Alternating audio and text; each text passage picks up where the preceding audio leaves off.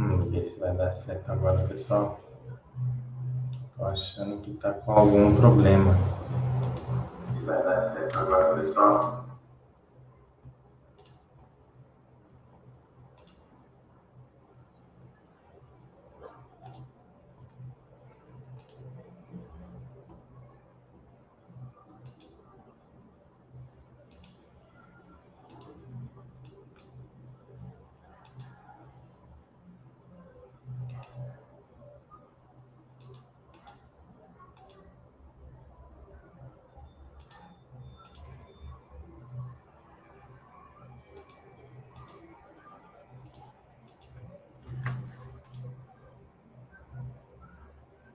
Agora foi. Parece que foi. Agora deu certo. Agora deu certo. Boa noite, boa noite. Começando nosso chat um pouco atrasado. Peço desculpas para vocês, mas estava dando um erro aqui. Eu não sei por que. Reiniciei uma vez, deu. Continuou com erro, na segunda vez deu certo. Então, o importante é que a gente está aqui Vou esclarecer as dúvidas de vocês sobre fundos imobiliários, investimentos em FIIs. É, a gente pode falar aí sobre os assuntos que vocês quiserem. Eu ia trazer um assunto sobre CRIs, mas foi algo que eu trouxe há pouco tempo. Não vi muito, muito sentido em trazer novamente. É, então, deixei aqui em aberto para a gente discutir o que vocês tiverem de dúvida em relação a montagem de carteira, em relação a é, fundos híbridos, fundos de lajes, fundos de shoppings, enfim. vocês acharem interessante aí, a gente vai bater um papo aí para sanar as dúvidas. Deixem dúvidas, pessoal, senão o nosso chat hoje não anda. Não é um chat com pauta dessa vez. Eu ando meio ocupado, não tenho trazido muitos chats com pauta, mas é, vocês têm reparado na nossa ferramenta aqui de, de comentários de relatórios gerenciais? Deixa eu mostrar para vocês, para quem não conhece, só um, um momentinho. Compartilhar a tela aqui da, dessa ferramenta, que é uma ferramenta muito bacana que a gente bolou aqui e que ficou muito legal. Para quem não conhece, essa é a Baster.com é um site sobre investimentos em renda fixa, renda variável, investimentos no exterior, saúde e qualidade de vida, que vocês vão ter conteúdo sobre nutrição, prática de esportes e fundos imobiliários, que é normalmente o nosso tema aqui do nosso chat. Às vezes a gente faz também chats de renda fixa e finanças pessoais. Sempre que eu não faço um de finanças pessoais, a gente pode trazer alguma coisa legal aqui qualquer dia. É, aqui vocês vão encontrar aqui ó, a área de fundos imobiliários. Você vem aqui em cima no site FIIs Imóveis tem a área de fundos imobiliários. Tem o ranking aqui com votos dos, é, do, dos participantes, dos foristas. Tem os ratings aqui, rating de gestores, rating de imóveis, rating de, de outras coisas aqui. Os imóveis que vocês gostam mais e por aí vai. É, o IFIX, os principais ativos do IFIX, quem gosta de estudar os fundos, começando pelos maiores, tem aqui né, o KMRI, CANIP, o e KNCR, BBPO, enfim, tá, tá tudo aqui. Vocês têm aqui um conteúdo enorme para estudar sobre fundos imobiliários. Mas o que eu queria mostrar para vocês era essa ferramenta aqui, a ferramenta Comunicados. Você pode procurar um fundo aqui, por exemplo, HGLG. Vamos colocar o HG porque tem mais coisa que dá para mostrar. Então você veio aqui e buscou sobre os relatórios gerenciais do, HG. Você quer estudar esse fundo, você não estudou ele. Né? Você quer verificar, aprender mais sobre esse fundo para ver se você deve investir. Aqui tem os comentários que eu e o Giovanni fazemos sobre, nos relatórios gerenciais, resumindo e colocando os principais pontos. Por exemplo, nesse último relatório, eu coloquei aqui o alerta de vacância, que é uma novidade que a gente passou a ter. Coloquei aqui qual o VP do fundo, o rendimento, o resultado, a vacância. o valor da dívida, olha só, a dívida aqui 78 milhões. O valor da cota patrimonial está aqui. Como que é, o que, que ele tem a pagar e a receber? Tem 78 a pagar e 62 a receber. A alteração na vacância, desocupação de três conjuntos e os principais pontos. Então, na hora de você estudar, você pode pegar aqui, ó, como que eu faria? Data de entrega do mais antigo para o mais novo.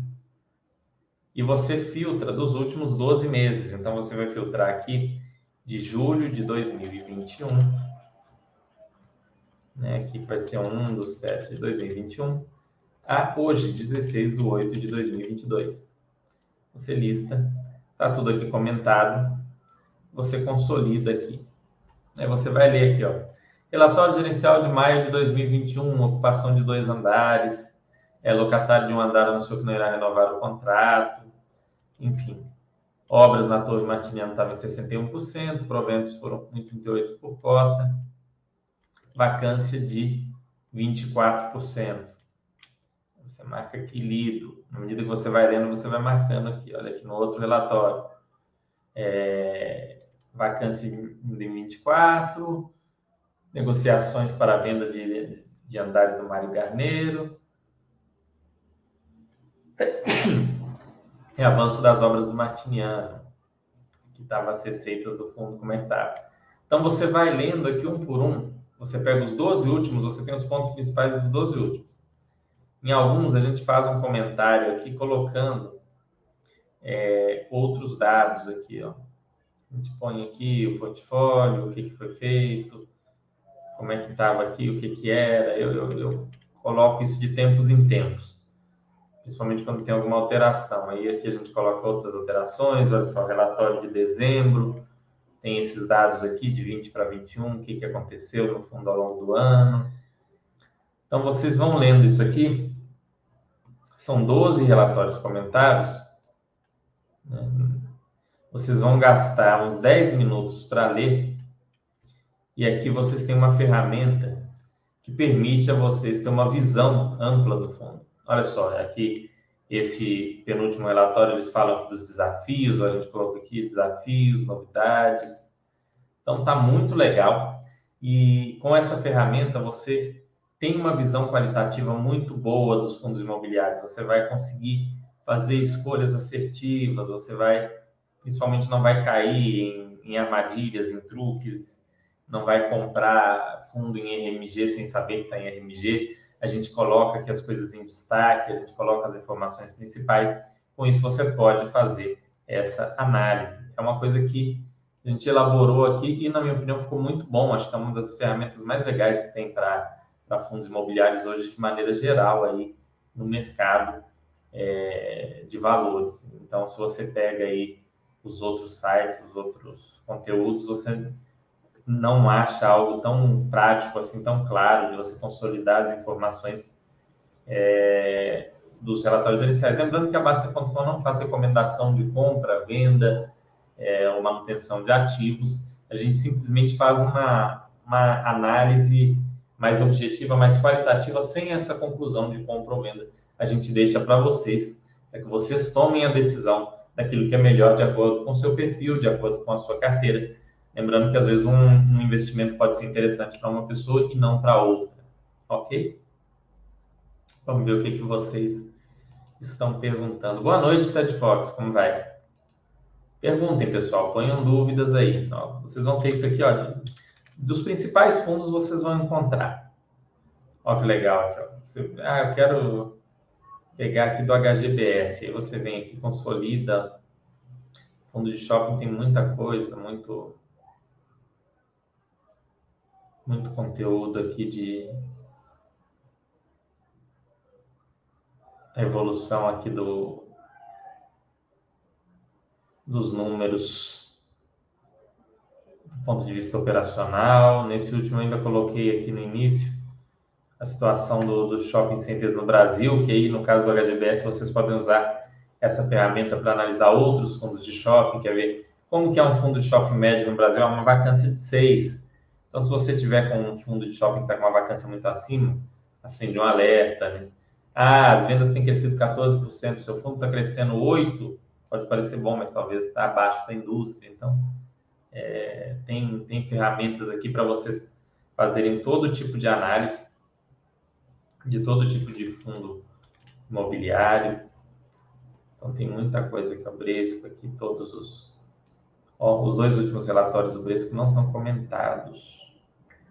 Vou comentar hoje para vocês, sem falta.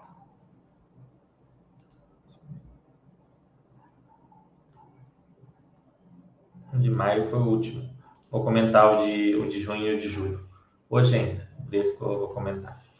Enfim. O, o A Volta dos que não foram falou boa noite. Achei muito bom o gráfico que mostra a relação de receitas e despesas. É interessante a volta dos que não foram para você usar na comparação entre pares, né? entre fundos similares, assim, em, seja em segmento como em tamanho. Então você pode usar, por exemplo, para comparar talvez o VISC com o MOL 11, com o HGBS, é uma possibilidade. Você usar ou é, comparar um fundo de, de lajes como o JSRE, com, H, com HGRE. Isso realmente é, é uma outra ferramenta legal que foi elaborada aqui para ajudar vocês a, a terem essa visão geral do fundo imobiliário em relação também às despesas. As despesas eu gosto muito de olhar o, a forma como elas são calculadas, né? Que é a previsão no, no, no estatuto né? do, do fundo imobiliário, a previsão lá no regulamento. Essa previsão deve ser algo compatível com o mercado. Então, o que é compatível com o mercado hoje? 1% sobre o valor de mercado, mais 20% do que exceder IPCA mais 6, 20% do que exceder IMAB mais 1, IMAB mais 2, isso é compatível.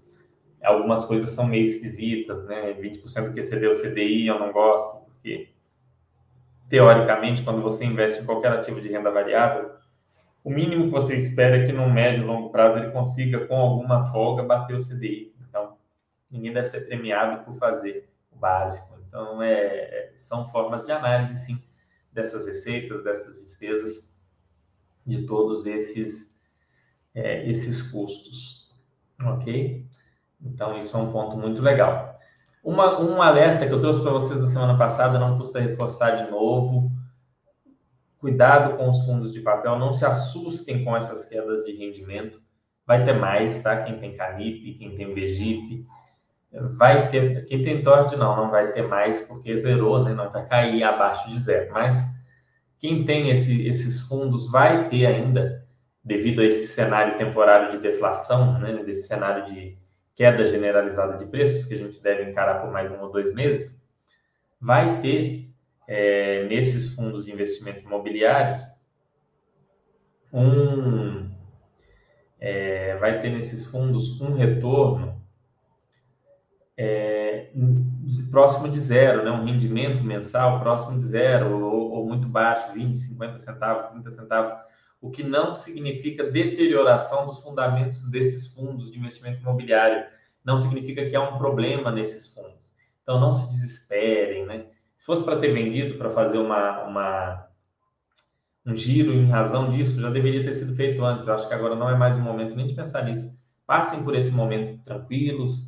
Esse momento deve durar até talvez outubro, novembro, no máximo dezembro. Ano que vem, esses fundos voltam a pagar o que se espera deles é, num cenário normal, anual, pagar 11%, 10%, 13%. Não, nada muito diferente de algo entre 10,5% e 13% ao ano esses fundos vão voltar a pagar aí na forma de rendimentos. Então, não fiquem assustados, é, passem tranquilo, porque eu percebi, né, a gente viu aí pelo, pelo home broker, pelas notícias, um, um certo desespero de parte dos investidores que às vezes não têm experiência, tem um fundo muito sólido, como o CANE, o CNE Índice de Preços, né, o CANIP, ou o KNHY, ou algum outro, viram a queda de rendimento, o VGIP, e se apavoraram venderam esses fundos de maneira, é, é, como é que pode dizer, no impulso, no susto, e isso com certeza não é uma atitude adequada, uma atitude inteligente no longo prazo, vai gerar uma perda aí para o investidor. Então, fiquem calmos, fiquem tranquilos, isso é uma coisa normal, pode acontecer de vez em quando, não vai acontecer sempre, né? ao longo do, do plano real, nós tivemos seis ou sete meses de deflação ao longo de quase 20 anos, né, ao longo de 18 anos. Então, 20, quase 20 anos, não, quase 30 anos, né, 28 anos. Ao longo de 28 anos, isso aconteceu umas, durante uns seis ou sete meses. Então, definitivamente não é algo normal. Está acontecendo agora, não se apavorem. Esses fundos imobiliários vão sim ser é, penalizados, os rendimentos desses fundos vão ser penalizados durante esse período, mas depois volta tudo ao normal. Se vocês se desesperarem em venderem, vocês podem é, criar aí uma perda definitiva e indevida, ok? Isso é muito importante deixar esse alerta. Eu vou colocar esse alerta também nos, é, nos relatórios que eu comentar. Eu vou tentar colocar esse alerta aí para vocês para impedir que, que vocês cometam equívocos. Mas deixem dúvidas, pessoal. Se vocês não perguntarem nada, o chat não não vai não vai vender. Então, eu preciso que vocês me perguntem coisas.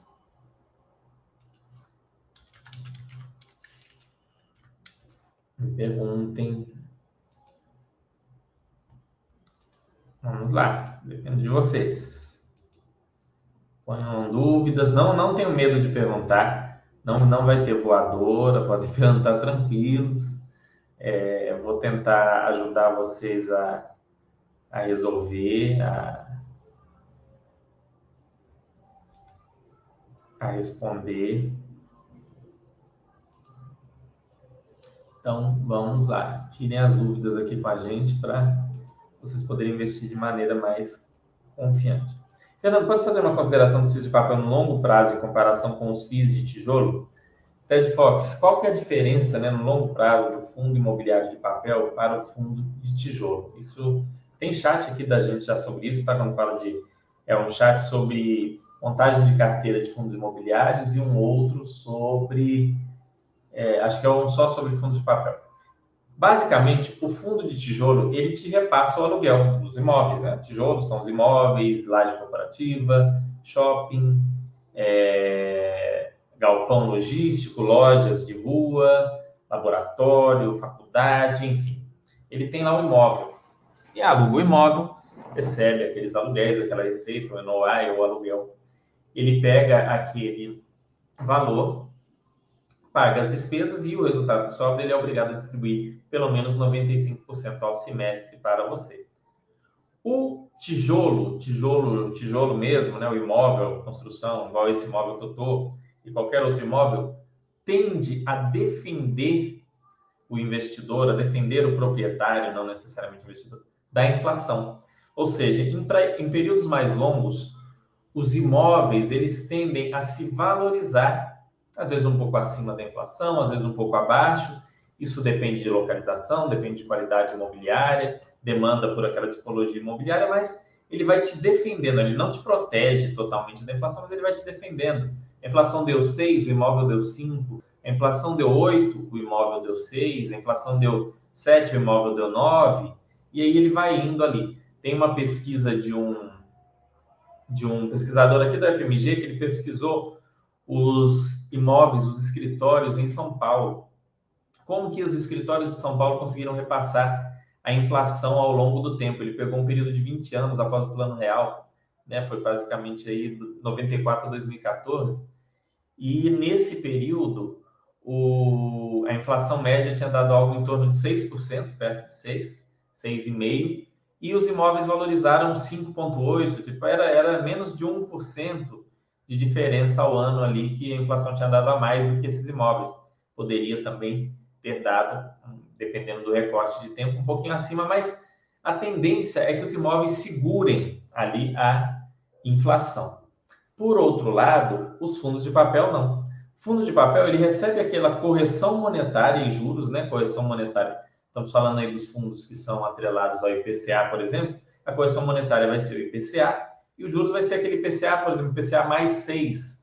Né? Se não me engano, o Canip está dando IPCA mais 7. Então, você vai ter ali o 7, ele te paga, e o IPCA ele te paga também. Então, por isso que estavam dando rendimentos altíssimos, né? A gente estava com inflação alta, tinha fundo imobiliário dando 1,5% ao mês de rendimento, né? Esses fundos estão dando, porque ele já paga para você a inflação e, é, ao mesmo tempo, ele paga para você também o rendimento ali, a renda, aquele mais alguma coisinha. Ele vai fazer isso de uma vez, ele vai pagar as duas coisas de uma vez. Então você olha ali e vê, nossa, ele pagou aqui os juros e a inflação. Se você gasta tudo, você pode olhar. Eu vou mostrar para vocês aqui, ó, isso é legal que dá para ilustrar. Canip 11, ó, que legal. Canip é um dos melhores, então é, é, e mais antigos é bem interessante. Então você pega o Canip, olha só, quando ele abriu o capital, vamos aqui, ó. Ele, ele fechou ali nos primeiros dias na casa de 109, 108. Passaram-se, isso era 2016, passaram-se seis anos e o fundo está 93. Né? Ou seja, ele não fica com a inflação dentro dele. Agora, esse 93 é um pouco por causa desse desespero que eu falei com vocês. Esse 93 está um pouco, é, vamos dizer, fora do, do racional, né? Aquela tradicional ineficiência de curto prazo que tem no mercado. Curto prazo, o mercado é muito louco. Então, é, o normal dele agora seria estar nessa casa de 101, 102, 98, 97, enfim, tá por aqui mas ele não não traz esse essa inflação acumulada. Ele, ah, então significa que ele é ruim, ele não vale a pena? Não. Ele distribuiu para você isso tudo. E você poderia ter reinvestido nele ou em outro fundo imobiliário. Mas ele te deu isso na forma de rendimento, na forma de dinheiro. Não é que esse dinheiro não sumiu. Agora vamos pegar um outro fundo da própria Quineia, o KNRI. No mesmo período. Ah, o do KNRI é que teve um desdobramento. Vamos ver um que não teve desdobramento, senão fica Deixa eu ver um que não teve e que é antigo. HGRE teve, HGBS teve, RCRB teve, algum antigo, fundo antigo que não teve, que pode ter inflação acroada nele. Floripa, Floripa não teve. Deixa eu ver, Floripa. Ó, Floripa. Mesmo fundo, um fundo de shopping, lá em, em 2017, ele é, valia 1.060. Ao longo do tempo, ó, ele foi acumulando a inflação, hoje ele tem um valor de 1.568. Da mesma forma, o rendimento do Floripa, quer ver? Vamos voltar lá na Baster.com. O rendimento do Floripa, ao longo do tempo, não não estou recomendando Floripa, tá? é que fundo mono é mais fácil para a gente ilustrar isso daí. Que é um imóvel, aquele imóvel absorveu inflação, se eu fosse falar com vocês de vários aí. Ó, vamos pegar aqui no anual, na base anual. Em 2021 ele deu 67, 2010 70, 96, 25. Aqui teve algumas anormalidades. Ah, é, aqui teve Covid, etc, né? É, fechamento. Então, nesse sentido, o fundo shopping ficou ruim para ilustrar. Mas vocês veem, a gente está no meio do ano e o fundo já pagou 69 reais. Então, esse ano provavelmente vai ser o ano que esse fundo mais vai pagar rendimentos. Ele deve pagar mais de 100 reais nesse ano. É, é um fundo que, que conseguiu repassar essa inflação para o, o, o inquilino e essa inflação ficou ali no valor da cota também. Então, disso que se depreende que ao você estar eventualmente utilizando o rendimento dos fundos imobiliários para viver, para pagar suas contas, você tem que reinvestir uma parcela, seja o fundo de tijolo ou de papel, mas no caso do fundo de papel, essa parcela deve ser maior. Então existem estudos, né? Tem o estudo do Rodrigo Medeiros, tem outros estudos que falam o seguinte: que no fundo de papel você deve reinvestir entre 50% e 60% fundo de papel. Já no fundo de tijolo, é entre 20% e 30% o reinvestimento. E aí, conforme a sua carteira for montada entre papel e tijolo, você vai fazer ali a regra de 3 a proporção, ok? Espero ter deixado claro. Então, resumindo, resumo do resumo. Fundo de papel distribui a inflação para você, ainda que não distribua de uma vez, ele vai distribuindo ao longo do tempo. Esses que a gente falou que o rendimento vai cair é justamente porque ele distribui de uma vez. É, o fundo de tijolo, ele vai acumulando a inflação no tijolo e vai te distribuindo o rendimento. Se o Brasil fosse um país zero inflação, um país de preços estáveis, né, seria o cenário ideal. É, com o fundo de tijolo, ele ficaria estável ao longo do tempo. e o fundo de papel também. Só que o fundo de papel, como ele paga, por exemplo, IPCA mais 6, num cenário de inflação zero, ele ia te pagar 6. Então você ia ter um fundo de papel que paga 6 e um fundo de tijolo que paga ali o, o cap rate que eles, que eles conseguem, né? Então é, é basicamente isso. A vacância do HGRE é alta historicamente. O problema é crônico. A gestão prometeu entregar uma queda ainda nesse ano. Existe um percentual de vacância aceitável? Você estuda os ciclos imobiliários dessa adiante. Bom, vamos lá, vamos olhar o HGRE então. Vamos olhar o HGRE, que é um fundo interessante. Ele realmente tem uma vacância um pouco maior. Os imóveis dele não são aqueles imóveis top. O que é imóveis top? HGPO da própria CSHG, PVBI, JSRE, esses são fundos com imóveis top, imóveis AAA, todos sensacionais. O HGRE, o RCRB e o, e o mais problemático, que é o BRCR, eles são fundos de escritórios antigos da época da desova, que tem alguns imóveis meio ruins, né? que tem uns imóveis meio problemáticos. Então, eles têm uma dificuldade um pouco maior do que esses outros que eu falei, provavelmente, de manter um nível maior de, é, de ocupação. O que que o HGRE consegue fazer melhor do que esses outros que eu falei e que traz é, resultado para o cotista? Tanto que se você for olhar o retorno ao cotista completo do, do HGRE é maior do que do RCRB e do BRCR. Ele gira o portfólio ele vende um imóvel com lucro, isso aumenta o rendimento, ele compra um outro imóvel num preço muito baixo, ele faz essas transações imobiliárias lucrativas.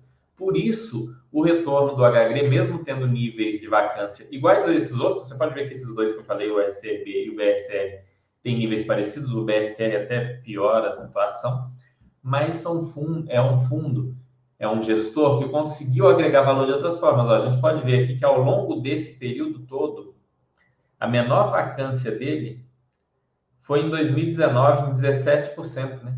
É, 17,8% lá em 2019. Aqui nós temos os dados só de 2016. Então, a partir de 2016, a menor vacância que nós tivemos foi em 17% lá em 2019. Agora nós estamos com 24%, 25%. Vamos olhar o último aqui. Eu olhei agora há pouco. É, eu olhei agora há pouco, era 24, né? 0,8. Vamos ver, eu mesmo comentei aqui. Eu leio, pessoal, faço resumo para vocês e tudo.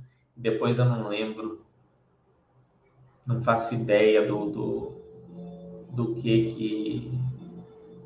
de como que tá. Vacância de 24,4. Olha a musiquinha das crianças. Então, então ele está com uma vacância de 24,4%. O gestor pretende reduzir essa vacância? Sim. É uma promessa antiga que ele faz eu tenho certeza que ele está empreendendo esforços para isso. Na medida em que o mercado de escritórios de São Paulo voltar, isso pode realmente trazer um benefício é, para o investidor, tá? Isso pode trazer um benefício para o fundo, na medida de reduzir a vacância, e do investidor, que esse fundo, na medida em que ele é, reduzir a vacância, ele vai se valorizar, ele vai pagar mais rendimentos, vai ter uma série de benefícios. Isso vai acontecer no próximo trimestre, no próximo semestre, no próximo ano? Não sei. Eu acredito até que isso vai acontecer num prazo relativamente curto, de um a dois anos aí, ou seja, no fim de 23 ao fim de 24, a gente vai ter aí julho de 23, dezembro de 23, janeiro de 24, julho de 24, a gente vai ter uma queda na vacância desses fundos, em especial o HGRE, primeiro provavelmente o JSRE, mas depois o HGRE. A gente deve presenciar isso daí. Vai acontecer? Não tem como garantir para vocês tá? E aí já vem a outra pergunta aqui. Estudar ciclos imobiliários é sardinhagem? Não é sardinhagem, mas o ciclo imobiliário, ele é um ciclo mesmo, tá? Eu não, não tenho uma imagem aqui do ciclo imobiliário. Vou mostrar para vocês. Deixa eu ver se eu acho uma legal no Google. O ciclo imobiliário, ele é... Deixa eu ver uma imagem aqui que não seja ciclo dos imóveis. Aqui, ó. Achei uma aqui que tá bem legal.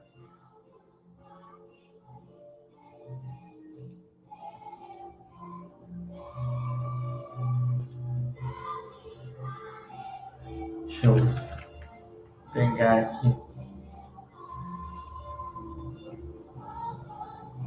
Hum, deixa eu mostrar aqui para vocês. Eu achar. Deixa eu achar aqui que eu já abro aqui a gente já fala do ciclo imobiliário.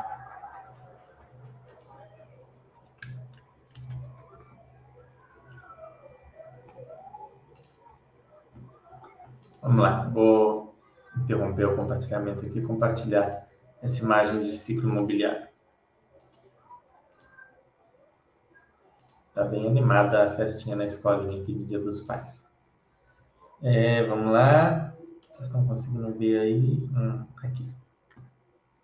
Então tá aqui, o ciclo imobiliário, esse desenho aqui bem simples que eu achei, já resolve. Basicamente, o fundo, o que o ciclo funciona da seguinte forma, né? Para quem não conhece. É, começa aqui, deixa o mercado é, em recessão, é onde a gente está hoje, né? A gente está está aqui, ó. A gente está nessa dobra, praticamente na, no mercado de São Paulo. No mercado do Rio a gente está mais aqui, no mercado de São Paulo a gente está mais aqui. Algum, alguns falam que o mercado de logística está aqui, mais ou menos. E o mercado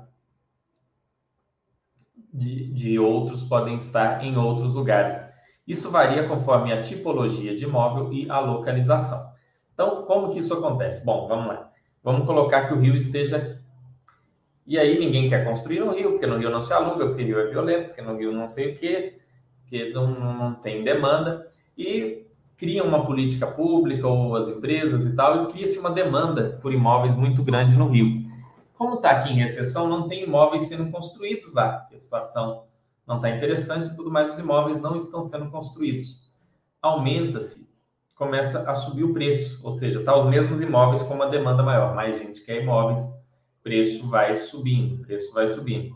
Na medida em que o preço sobe, aqueles que não falavam, que falavam, olha, eu não construo no Rio, eu não gosto do Rio, eu não vou construir nada no Rio, começam a construir. Eles começam a construir aqui durante esse período. E com isso, esses preços vão subindo, subindo, subindo. E aqui começa a ter as entregas, os preços ainda subindo, demanda aquecida, construção aquecida. É, os imóveis vão subindo de preço. Chega-se num ponto em que se entrega todo aquele, aquele, todos aqueles imóveis sendo construídos. Com a entrega daqueles imóveis, há um excesso de oferta. Ou seja, eu sou seu inquilino, mas tenho cinco imóveis iguais aos seus que eu posso alugar você fala comigo que não vai reduzir o preço, eu pego e vou embora. Os preços começam a ficar estáveis primeiro, porque eu tenho a opção de trocar um imóvel pelo outro. Se você quiser reajustar, eu posso sair. Depois eles começam a cair, porque começa a ter muita oferta. As pessoas começam a tolerar, os proprietários começam a tolerar, aceitar aluguéis menores, para que aqueles espaços não fiquem vazios. Com, com isso, os preços começam a cair. Com os preços caindo, entra numa nova recessão Ninguém mais quer construir imóvel, sendo que o aluguel está cada vez menor. Para que, que eu vou construir um negócio para vender ou para alugar se o preço está cada vez menor? Então não vende e aí entra na recessão novamente. Esse ciclo pode levar 10 a 15 anos. Não é como um relógio que vai indo no ponteiro aqui minuto a minuto. O, o, o ciclo ele pode passar um tempão aqui na recessão. Vejam o caso do Rio, está muito tempo aqui.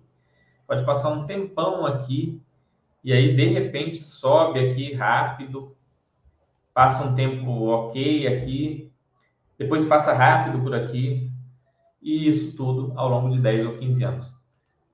Ter uma noção disso ajuda você a ser um investidor de fundo imobiliário melhor. Querer operar o ciclo de maneira perfeita não é bom, tá? É, o ciclo serve, por exemplo, para você entender quando os aluguéis, por exemplo, começam a subir. Agora, ó, a gente está vendo os fundos conseguindo repassar reajuste nos aluguéis dos fundos de laje. Isso é um indicativo forte de que a gente está aqui, tá? Ah, os fundos estão conseguindo reajustar os aluguéis, então a gente deve estar tá aqui, ó, preço subindo. Então a gente deve estar por aqui. É provável que a gente pegue nos próximos anos um período muito bom para os fundos imobiliários. É aquela turma que falava, ah, lajes são horríveis. Quem é mais novo no mercado de fundos imobiliários não vai lembrar disso. Mas lá atrás, nos anos de 2012, 13, 14, tudo era laje. Não, laje é o melhor, laje corporativa é o melhor tipo de fundo imobiliário, é o melhor. Não, tem que ter laje, o resto é, é mais ou menos, laje é bom e tal. E aí veio a crise de 15, 16, aumentou muito a vacância das lajes, né? veio aqui para o verde, para cá. E aí a moda virou shopping. Não, shopping é o que há, porque shopping só aumenta rendimento ano após ano. Shopping não, shopping recebe comissão, o shopping consegue repassar, porque o varejista repassa preço, shopping pega, não sei o que, não sei o que. Veio o Covid, shopping não presta mais. Agora tudo é galpão, não, é galpão, e-commerce, porque não sei o que, porque o e-commerce é vida, e-commerce é tudo, ninguém mais quer sair de casa para comprar, e vira aquela coisa de moda. Se você for esse cara modinha que vai ficar pulando, conforme é, o, quando algum do, do segmento chega aqui na, na parte vermelha, você pula para o que está na verde, que é o que a maioria faz, isso é um, um dos muitos algoritmos da pobreza, você vai se tornar mais pobre. Então você tem que entender que essa, passam por esses períodos também as tipologias, né, os tipos de, de fundo e de imóvel. Você sabendo disso, você não vai fazer grandes besteiras. Então, conhecer isso daqui é interessante. Conhecer isso daqui é interessante para que vocês tenham essa noção do que ocorre. Agora, tentar operar isso daqui é outra coisa. Operar isso daqui já é um, uma coisa pouco provável de você conseguir fazer de maneira eficaz. Quem é, eu estou falando com vocês, quem é construtor, uma MRV, um, uma tenda, uma, essas empresas que trabalham construção, multiplan, elas erram ao tentar operar esses ciclos de maneira adequada. Brookfields, elas erram ao operar o ciclo. Você que talvez não tenha essa expertise e querer operar, é um pouco mais, mas você conhecer ele evita de você se emocionar, e a hora que algum fundo está aqui no azul ou no verde, né, algum segmento, você dá all-in naquele segmento, agora tudo é laje, agora tudo é, agora a moda é tudo é galpão. Não, tudo é galpão, eu vou comprar só galpão. Então evita de você cair nesses erros, tá bem? Então legal de conhecer o ciclo é isso. O, J, PJC falando, existe um percentual de vacância aceitável? Olha, PJC, aqui a gente colocou um parâmetro lá na Basta de 20%. É, esse parâmetro eu acho que é razoável, mas você tem que analisar caso a caso para ver se você é, aceita aquela vacância ou não. Abaixo de 10%, eu acho que a vacância não é um problema em nenhum fundo. Ah, esse fundo tem uma vacância de 6, esse tem uma de 8, esse tem uma de 7, esse tem uma de 5. Shopping é legal que seja um pouco menos, mais perto de 5 ou abaixo de 5, né? A gente viu ali que a média dos shoppings hoje é 6. Como a gente tem esse dado da média de vacância dos shopping centers, é legal ter um shopping que esteja um pouco abaixo dessa média, que esteja no 5, no 4, no 3, né, no, no 5,5. Né? É, uma, é um dado específico do shopping center. No geral, quanto a vacância abaixo de 10, a vacância nem é algo a ser considerado, na minha visão. A gente coloca ali na Basta.com de 10 a 20 o, o sinal amarelo, que é para você ter atenção, e acima de 20 é um sinal vermelho, você já está fazendo uma compra de vacância, que tem um riscozinho a mais consequentemente pode trazer um retorno, mas se aquela vacância seguir aumentando, ela pode ser sim um problema para você que é, é investidor naquele fundo, ok? Alguns fundos, alguns fundos, principalmente fundo que tem uma tipologia muito específica, por exemplo, fundo residencial, eles costumam falar, olha, no nosso fundo a ocupação que a gente espera é 85%. Né? Hotel, hotel fala, a gente espera uma ocupação média de 60%, 65%. Hotel, você não espera que vai estar o tempo todo no 100, 90% ocupado no hotel. Isso é só né, nas férias de verão no Rio de Janeiro, em Salvador, em, é, em, em, Florianópolis. Isso aí não é no dia a dia. Um hotel não é 90%, 100%. Então, eles falam, olha, o hotel aqui a gente calcula que vai ficar entre 60%, 70%, e já está legal. Fundo residencial, a gente calcula entre 85, 90 e já está bom. E por aí vai. E aí tem lá o, o fundo de é, o fundo de, de logística já é um fundo que ele vai analisar e vai falar, olha, esse empreendimento é o mais complicado, esse é o mais tranquilo. E no caso dos fundos de lajes corporativas, tem esses problemas, eles sofrem nessas crises. É, eles têm, estão no momento do ciclo agora de recuperação. A gente não vai ver, é igual eu falei, a gente viu lá os anos e anos de, de vacância alta do, do HGRE, quando se você pegar o HGRE em 2011 2012, não era tão alta a vacância. É, isso é um ponto do ciclo imobiliário, né, que está passando ali pelo vermelho e laranja que a gente olhou. Agora, ele vai é, recuperar isso daí? O gestor pretende fazer isso, é o que ele quer conseguir, e a gente vai ter que acompanhar. Não é uma coisa da noite para o dia, não é olhar assim, ah, o relatório do mês que vem não alugou, então não presta. É anos, né? O investimento imobiliário é um investimento lento, você não faz com, com pressa, com busca por retorno rápido, nem nada assim.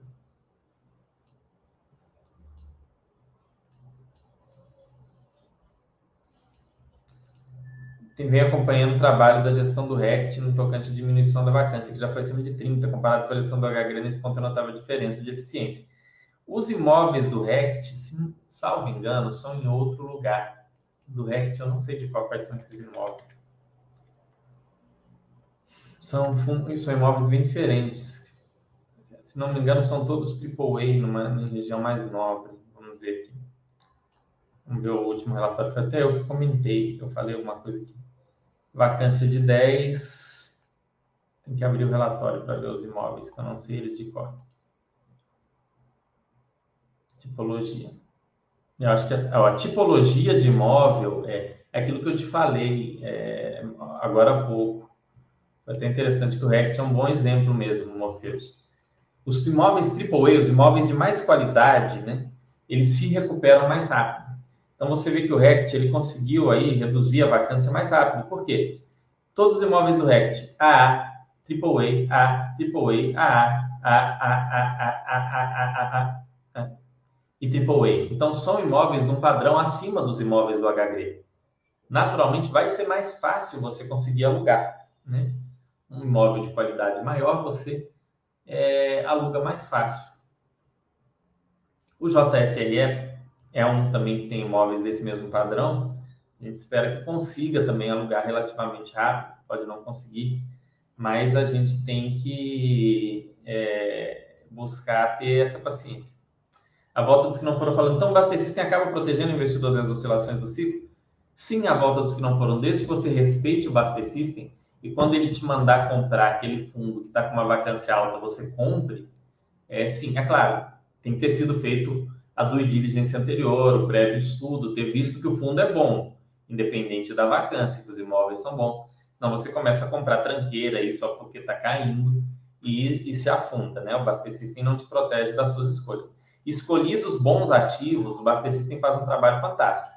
Você escolheu boas ações, você escolheu bons fundos imobiliários, você escolheu ali é, bons, boas coisas ali o, o Bastecista ele tende a te impedir de pagar muito caro e a te forçar a, a comprar aquilo que caiu, que é algo que para o investidor médio é muito difícil comprar o ativo que está caindo. Então, o Bastecista te ajuda muito.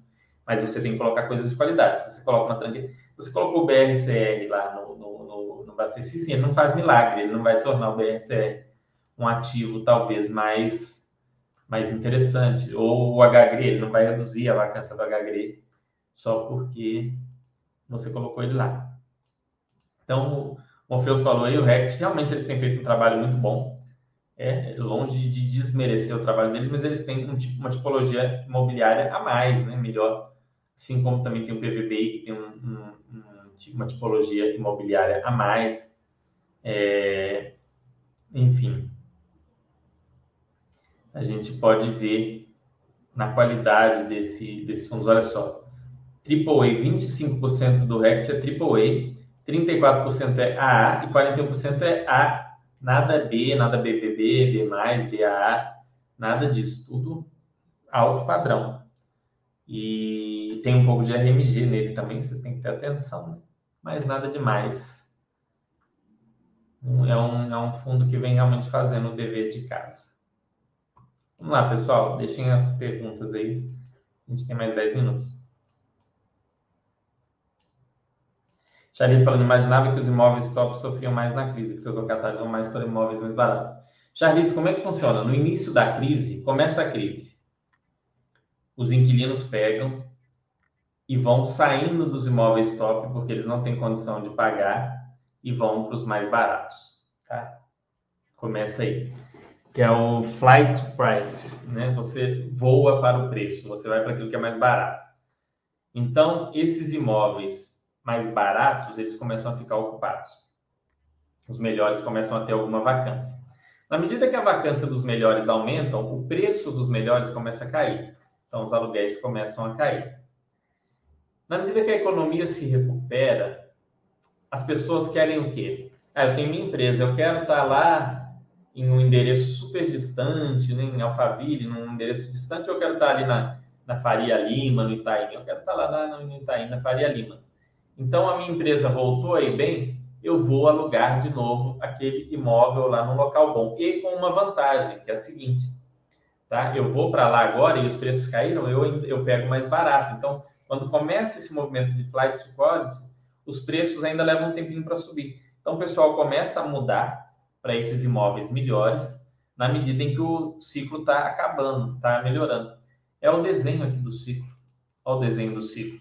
Nesse momento aqui, ó, do verde para o vermelho, é isso que, que você falou que acontece. Flight price. O pessoal vai para os imóveis mais baratos, os imóveis mais afastados, tá? Hoje, muita gente opta por um home office, faz alguma coisa, mas a pessoa deixa esses endereços caros, tá? Nesse, nesse período aqui. Chegou aqui, no, no fundo aqui da exceção, os imóveis bons estão ali com preço melhor, porque não aluga, vou ter que reduzir meu preço, eu vou pagar o condomínio. Então começa a ter o que? Um flight to quality, ou seja, voar para a qualidade, ir atrás de bons imóveis. Os caras começam a sair daqueles imóveis mais simples e ir para imóveis de maior qualidade para locar aqui. É o, o flight to quality é o que a gente está vendo no Rect e é também um indício de que nós estamos aqui no momento do laranja aqui, em algum ponto dessa parte laranja desse desenho. Entendeu? Então, ocorre as duas coisas. Ocorre o flight to price em alguns momentos e ocorre o flight to quality. Nenhum dos dois é, por assim dizer, errado. São só momentos distintos. Agora, num momento de economia muito, muito ruim, né, a tendência é ir no flight to price. No momento de economia em recuperação, ou economia mais pulsante, é ir no flight to quality.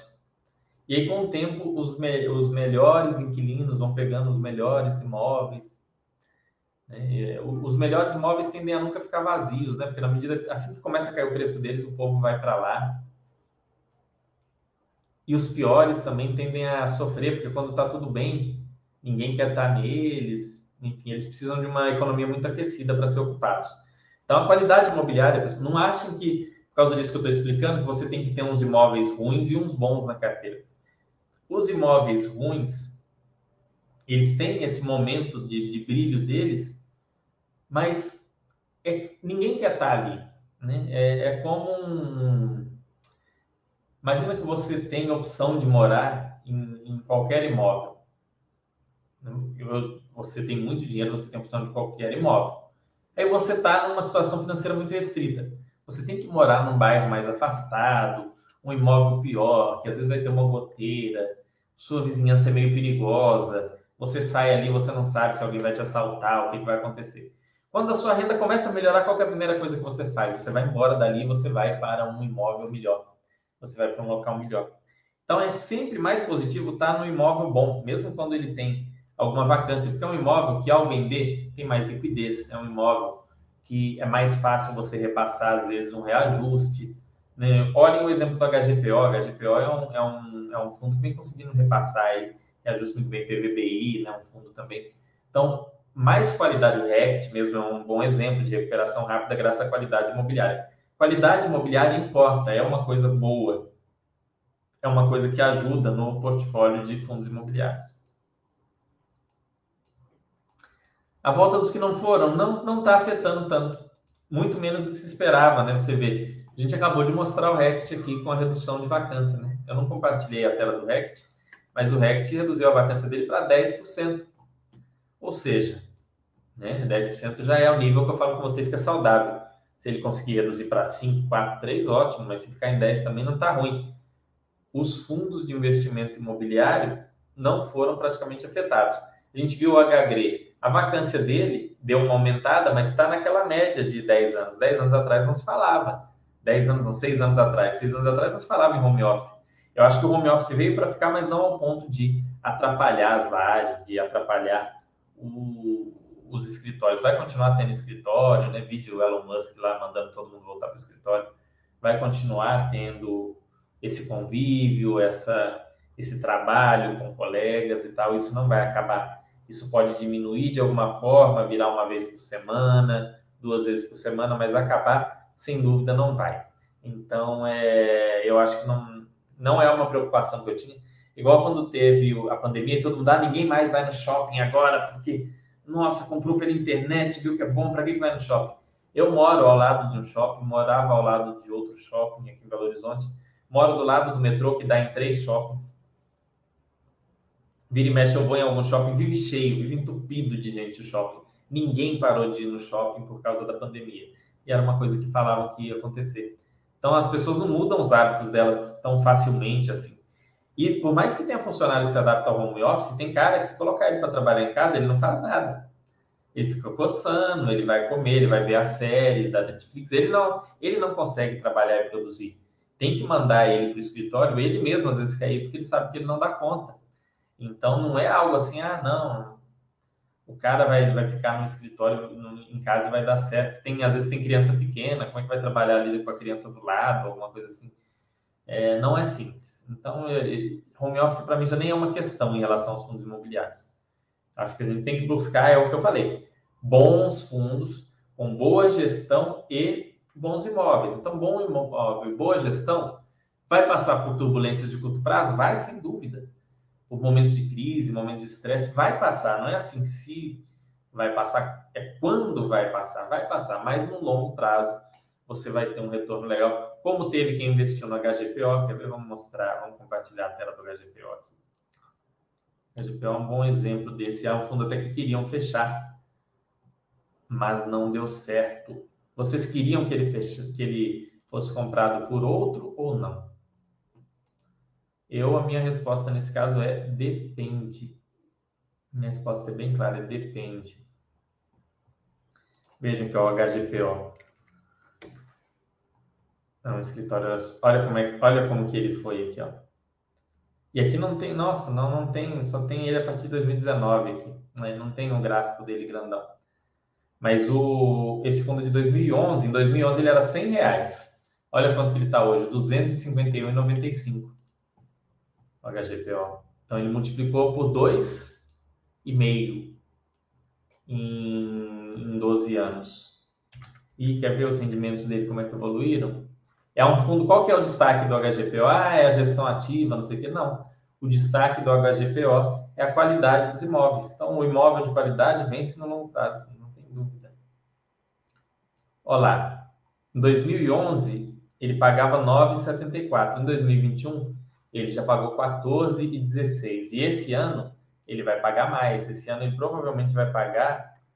É, ele pagou até agora 10, vai pagar mais um, mais 6, e vai pagar 17 reais provavelmente esse ano. Então, olha que bacana. Além de ter multiplicado por 2,5. Um fundo de gestão passiva por causa da boa qualidade imobiliária. Então, esses fundos que têm um imóvel de excelente qualidade, a gente sempre tem que ficar de olho a gente tem que sim cogitar ter esse tipo de, de fundo na carteira. Tá? Não necessariamente o HGPO, ou RECT, ou JSRE, ou PVBI, mas enfim. É bom ter fundos com essa qualidade imobiliária superior. Muitas das narrativas são criadas pelos gira-gira. Home office, deflação, shoppings vão acabar, cada mês inventa um novo motivo. Exatamente, isso mesmo, a volta dos que não foram. Sempre vai ter um motivo para você vender, porque sempre vai ter uma coisa que é a melhor do momento, que dizem que é a melhor do momento. E em alguns casos vão acertar, vão, mas na maioria dos casos não. Então é melhor você montar um portfólio à prova de burburinhos, à prova de, sabe, desses ruídos. O portfólio vai ter ali sua laje corporativa, vai ter a sua, é, o seu galpão logístico, vai ter uma, uma loja de rua, vai ter um laboratório, uma faculdade, vai ter um, um pode ter um hospital, enfim, né, um, um, shopping, vai ter, seja lá o que for, de modo que você vai ficar bem ali, um, um, um residencial, agora a gente tem fundos residenciais interessantes, então pode ter um, um, FII residencial ali também na carteira, e você vai ficar com aquele fundo, é, com aqueles fundos te gerando renda no longo prazo. Professor Lincoln perguntando, Fernando, você considera uma boa diversificação a partir de quantos FIIs? Professor, depende né, do, se a carteira, vamos colocar que seja uma carteira de FIIs, vamos ignorar o seu, o seu patrimônio total. Ignorando o patrimônio total, ou seja, eu vou ignorar que você tem renda fixa, que você tem é, ações ou como está o resto da carteira. Eu acho que algo em torno de 12 fundos já é uma boa diversificação, tá? 11, 12 fundos, dependendo 15, é, 7, 9, 10, nada muito menos do que isso. Pode ser muito mais. Ah, o cara tem 30, 40 fundos. Considero investidor, conheço investidores geniais que tem na carteira 25, 30, 40 fundos. Não é um problema.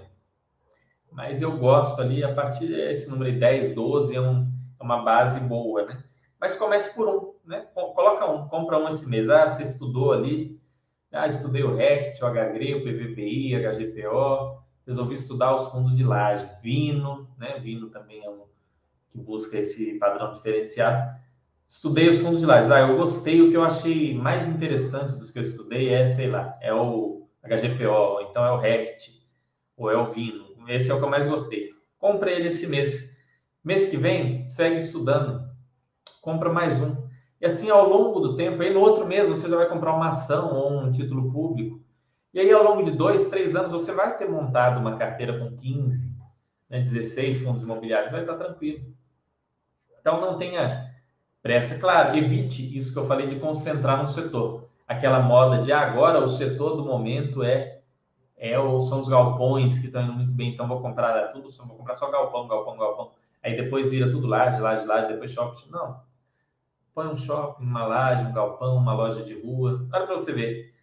Pensa em um investidor que você conheça, pessoa física de imóveis, um investidor de imóveis. Esse sujeito fala com você o seguinte: Olha, eu tenho um shopping, eu tenho dois prédios de apartamentos e eu tenho é, um hospital. Você vai achar que ele está muito mal diversificado, o cara que tem esses imóveis? Provavelmente não. Você vai falar, nossa, o cara tem um hospital, um shopping e dois prédios de apartamentos.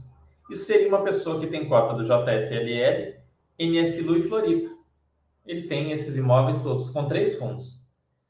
Então, seja, são três tipos bem diferentes de imóveis é, em três fundos. Aí vamos colocar que adicionou um quarto aqui, adicionou o HGRU. Agora ele tem também lojas de rua e faculdades. Olha para você ver o nível de diversificação disso. E eu peguei fundos pouco diversificados de propósito, porque mesmo com essa diversificação muito ruim, se fosse no, na, no, no mundo real aí fora de imóveis, iriam dizer, nossa, esse cara é bem diversificado. Mas às vezes com fundo imobiliário fala que não. Como a gente pode diversificar mais com fundo imobiliário, não tem por que concentrar. Então, ao invés de pegar um fundo que é um shopping, se você vai pegar um fundo só de shopping, você pega um que tem muito shopping, você vai pegar o MOL 11, HSML, VISC, HGBS, algum desses. Então você já vai ter ali 12 shoppings, XP Malls, enfim, 12, 14 shoppings. Aí você compra o HGRU, você tem mais 40 lojas de rua, 50 lojas de rua. Aí você pega é, o. Além de ter faculdades, aí você pega o HGLG, mais de 10 galpões logísticos, você pega o, um, um, um outro aí de, de lajes, mais 8 lajes, 6 lajes com mil reais você tem ali 130 imóveis. Então isso é uma tremenda diversificação, né? É, e aí vem nesse ponto da diversificação, o foco inicial do investidor deve ser em fundos multimóveis e multi-inquilinos quando se trata é, de, da carteira de tijolo e quando se trata do, da carteira de papéis é fundos de risco menor, fundos que não, não são tão concentrados em, em operações com multipropriedade. Simples. Você começou ali, é, papel com inflação com pouca multipropriedade. Tijolo com muitos imóveis e muitos inquilinos. Você começou super bem, está com uma carteira diversificada. Olha ali se não está muito alavancado, se não está com nenhum rolo muito sério, né? Não vai olhar só o dividend pelo amor de Deus. Você vai chegar num portfólio legal, tá bem? Então, assim, não, não fique muito preso ao número final de fundos imobiliários que você deve ter. Vá comprando, compra um, é, comprou um esse mês que você estudou, entendeu, gostou, viu que é legal, que é diversificado, pronto. Aí mês que vem, às vezes você vai comprar um outro, ou você vai comprar uma ação, ou um, uma renda fixa, e a diversificação vai acontecendo naturalmente. Né? É, eu imagino que eu, eu, tenho, por exemplo, na minha família, é um, é um bom exemplo. A minha avó, ela vive do, da aposentadoria do INSS do aluguel que ela tem de um galpão. É um galpão. E não é um galpão gigante alugado para Ambev, é um galpãozinho numa, na cidade do interior, que é alugado para uma pequena empresa. né? não é alugado para, igual a gente vê BRF, Pepsi, Ambev, é, que são os inquilinos dos fundos imobiliários é, Volkswagen, enfim, Mercado Livre, Magazine Luiza, nada disso. É um, um, imóvelzinho ali alugado e ela vive aquilo, né? Ela está mal diversificada, não há dúvida, né? Não estou não, não dizendo que façam igual. Mas você tendo alguns fundos que sejam bem diversificados internamente de gestores diferentes, a chance de você passar por um problema muito sério é baixa, é muito baixa. Ok? Então é isso, pessoal. Espero que tenham gostado, que tenha ajudado vocês de alguma forma a entenderem um pouco melhor sobre os fundos imobiliários, tirar essas dúvidas. Acabou que a gente trouxe uns assuntos bem legais aqui, falou desses fundos de lajes, falou da importância da qualidade imobiliária, trouxe o ciclo imobiliário, né, que é um ponto legal. A gente falou aqui um pouquinho disso. Então foquem nisso, bons fundos, bem diversificados, com bons imóveis, não vai ter problema. Fujam de rolo, fundo muito esquisito. Você achou esquisito? Você vai dar uma lida ali, ah, achei muito esquisito. Não tem por que você ter o fundo esquisito, não precisa ter. Ninguém precisa ter todos os fundos. Não é coleção de figurinhas, né? Agora está aí no momento da, do, do álbum da Copa do Mundo. Tem gente que coleciona. Fundo imobiliário não é o álbum de figurinhas, figurinhas é lá as da Copa do Mundo. Então você vai ter aqueles que você se sente confortável. E uma pessoa que se sinta confortável ali com 9, 10 fundos imobiliários, 12, não vai ter dor de cabeça, pode ter certeza que vai ficar bem tranquilo. Desde que atendam a esses requisitos que eu falei, bem diversificados, papel middle ou low risk, né, sem excesso de multipropriedade, é, muitos inquilinos, muitos imóveis, se, se possível, mais de uma região do país, ok? Um grande abraço para vocês, uma ótima semana. Daqui 15 dias a gente está de volta com mais um tema legal aí para tratar com vocês sobre fundos imobiliários, ou sobre renda fixa, ou sobre finanças pessoais. Vamos ver o que, que a gente traz, ok? Um grande abraço e até o dia, vamos ver aqui o dia do nosso próximo chat, dia 30 de agosto, ok? Um abraço.